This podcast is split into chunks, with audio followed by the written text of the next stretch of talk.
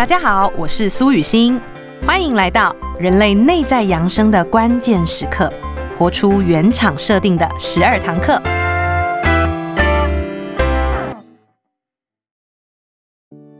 欢迎你来到人类内在扬升的关键时刻，活出原厂设定的十二堂课。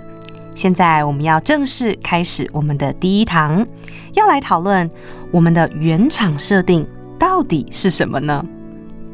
其实哦，大部分的人都对人类有一个很深的误解。那就是，哎，我们出生的时候应该是一张白纸，然后呢，慢慢慢慢的长大了之后，呃，很多的教育啦、社会文化啦，好像在我们这张白纸上留下很多很多的痕迹，以造就我们是怎么样的人。但是，请大家想一想哦，如果你有生孩子的，你可以想想自己的孩子，或者是你和你的兄弟姐妹之间，是不是在甫出生之时呢，就有很不一样的性格？例如，也许你是比较内向的，可是你的兄兄弟姐妹就特别的外向，一点都不怕生，或者是相反过来。其实啊，在我们出生的时候。就像已经带着一套写好的城市设定哦，里面包含着我们的基因、外貌、性格、气质和天赋等等这一些所有的特质。所以要跟大家说，我们绝对不是一张白纸哦。我们在出生的时候就已经有一套非常适合我们的系统写在我们的身心灵里面。只是我们这一些系统，我们这一些设定，并不一定每一个人都那么幸运哦，能够得到父母或者是社会或者是学校的支持，所以不支持的部分就会导致我们越来越卡关哦。那这边呢，先跟大家聊聊我自己好了。呃，我有两个从小就蛮突出的天赋哦。第一个是语言天赋，我大概在不到一岁的时候吧，我就开始会讲话了。然后那个时候呢，呃，我妈妈就帮我洗好澡，放在那种婴儿床上，怕我掉出来都有栏杆的那种婴儿床。那我阿姨每次来到我家哈，都不敢进那间房间，因为她就会问我妈妈说：“哎，雨欣到底在里面跟谁讲话？好像还一来一往有对话的感觉哦。”所以不到一岁，我就已经展现出。过人的语言天赋，那大家也可以感受得到，语言天赋在我们这个时代，在我们这个社会里面是非常受到重视的。所以父母一旦发现小孩有语言的天赋，哇塞，开心的不得了，开始给我很多很多的课程也好啦，训练也好，包含很多的比赛的机会，父母都会相当的鼓励哦。所以，我这个语言天赋就呃持续的延续至今，到现在呢，我都还在运用它。那这个就是我们的原厂设定，受到父母或者是社会支持的时候，会有一个很好的效果。你可以发挥最卓越的你，吼。那我的另外一个天赋就没有那么幸运了。我其实小的时候还有一个很厉害的事情，就是我很会画画。那我不太喜欢读书哈，所以我国小的时候，课本旁边留白的地方，全部都被我画了一个又一个的洋娃娃。尤其我特别喜欢画呃设计女性的服装哈。那有一次呢，我在课本上画画的时候，被爸爸发现了。哇塞，他马上拿起我的课本，一言不合就是把我的课本撕破哈。他马上就骂我说：“画那个什么没有用的东西，没有不好好念书，浪费时间。”然后呢，就把课本直接丢在地上。我还记得那一天，我哭了非常非常的久。大家一定可以想象，之后的我可能就再也不画画了。所以这就是绘画天赋，因为没有受到时代的呃支持哦，包含现代大家已经越来越接受艺术了，可是还是会有很多人有一个感觉是艺术家。会饿死哈，赚不了什么钱，所以呢，最好你还是去做律师啊、医生啊、哈等等这一类大家觉得比较有出息的工作。所以，我们的天赋、我们的特质会因为时代文化的影响而得到赞赏，或者会得到贬低。那现在大家就会了解了，原厂设定到底是什么呢？用一句话简单的跟大家说，就是活得最自在。最顺畅、最满足、最快乐的你，它就是你活在这个世界上最顺畅、最天然的运行方式。好，可是呢，从什么时候开始，我们压抑了自己的原厂设定，再也没有办法像儿时一样哦，这么顺畅的活着了呢？刚刚我们讲到很多，包含父母、教育、名言、好规范。包含我们文化里面含有的种种限制，这些事情并不是通通不好。有一些名言，或者是有一些父母的教育，是帮助我们活出原厂设定的，所以这些也是有所帮助。但是，大部分这些不适合我们原厂设定的教育呢，大家却希望我们全盘接收。就像小的时候，你我应该都听过长辈说过一句话。囡仔人有耳无嘴，好卖萌下嘴啦，好做就对了，好照我的话说就对了，而不是鼓励我们。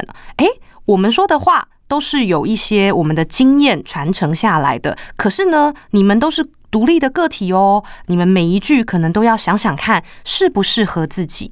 好，所以呢，我们小的时候如果不接受外界的设定，我们可能就会被打。我们可能就会被骂，好，所以这些时候就是让我们无法活出原厂设定的开始。那通常这会用两种形式来呈现哦，所以我也邀请大家来想一想，你有没有一些儿时的创伤，或者有没有一些被否定的经验，借此扭曲了你的原厂设定。那我也分享一个，我在国小三年级的时候，哦，大概十岁、十一岁的时候，那个时候呢，因为我们家搬家，哈，所以我就转到了一个新的学校。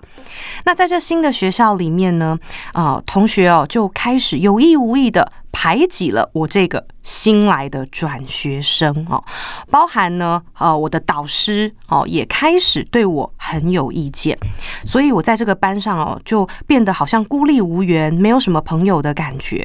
然后呢，同学也会渐渐的越来越多人加入这个欺负我的行列。有一天呢，我们班有一个同学，他的妈妈也是学校的老师。那他有一天呢，在我对他说：“请不要这样子对待我，哈，我这样子很不开心，很。”不舒服的时候，这个同学就冲出了教室去找他的妈妈过来教训我。所以他的妈妈呢，就当着全班同学，包含老师的面前说：“我的女儿不要跟苏雨欣这种人坐在一起。”接着，我们的班导师就把我的位子。排到了垃圾桶旁边哦，所以那个时候呢，对我的创伤相当的大。我开始感觉，原来自己是没有人喜欢的，原来自己说出自己的意见的时候是危险的。可是后来有一个经验。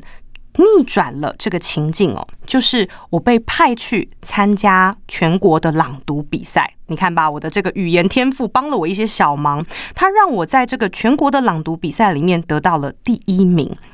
得到了第一名之后呢，原本非常排斥我的这个同学的妈妈哦，在学校里面竟然主动过来跟我示好哦。他跟我说。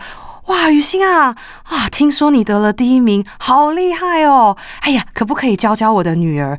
哇塞，她如果可以跟你学一学哦，就太好了！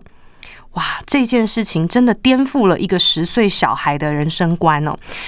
那时候我就收下了一个信念，就是我一定要赢。只有我赢了，我才可以获得别人的喜爱，获得别人的尊重。所以我就开始疯狂的参加各式各样的比赛，然后希望可以在比赛中获得冠军，获得第一名。可是我却发现哦，每一次我在比赛之前，我都吃不下东西，然后我都会吐。后来我的胃甚至还因此得了胃溃疡，哈，就是这一些经验让我吞下了不适合自己的设定。我以为这世界是要竞争，我以为这世界一定要赢。才能获得别人的尊重。好，这是我的儿时创伤。虽然看似是一个成功逆转的经验，但是它依然扭曲了我们的原厂设定。所以各位朋友，不一定是你现在活得非常的成功哦，或者是赚很多很多的钱，你就幸福快乐，对吧？所以真正的幸福快乐，反而是要回到我们的内在，看见那一些创伤，看见那些被否定的经验有没。没有持续的在影响自己？哈，所以我们要体验一下自己是不是太常害怕不够好，害怕不被别人喜欢。因此，你疯狂的改造自己哦，包含你的身材啦、你的事业啦、你的人生，你有没有把自己活成不像你的样子？所以呢，这一堂课的最后哦，要跟大家来呃聊一聊如何探索你自己的故事。第一个，可以请大家拿出一个小笔记本，写写啊，你曾经被否定的经验可能会是什么？也许你曾经被嫌太胖。或者是长得不好看，好这种外在的，或者是你个性上，哎，你应该要外向一点呐，哦，你应该要大方一点呐，或者是你应该要积极一点等等的，好，去探索这一类被否定的经验。如果你没有办法马上的想到这些经验哦，我邀请大家来玩一个照样造句，用以下几个词哦来开头造句。第一个词叫做“我应该”，你可以感受一下。我应该后面你会接什么？我应该要把自己打理的漂漂亮亮的。我应该要年薪百万。我应该要结婚生子。好，每一个人的应该哦是不一样的，所以大家请去探索你的应该是什么，或者你可以反过来探索我不应该什么。好，我不应该这个词后面你会接什么？我不应该。这么生气，我不应该麻烦别人，或者是我不应该扭扭捏捏等等。好，那这一些全部你写出来的这些造句呢，通通就是你的限制型信念。意思就是你从小到大外界设定扭曲了你的原厂设定之后所留给你的限制，这一些束缚哦，通通需要我们有意识的去松动它。好，那最后呢，可能会有人好奇，原厂设定听起来很像是命定论呢，那我就不能改变自己吗？哦，很多人可能会对这个词有一些误解，这是完全相反的哈。正是因为我们尊重了自己的原厂设定，才有机会把自己的优势最大化。而大部分的人呢，却花了很多的时间，一直去改造你的缺点。好，那你怎么会有空去活出最好的自己呢？而且一个人的原厂设定是极其广大的，甚至我认为到老了哈，都有可能继续挖掘出让你惊喜的面相。所以原厂设定并不是一个终点，而是一趟旅程。下一堂课呢，将正式开启这趟旅程。帮助你更深入认识连你都不一定认识的自己。下集见。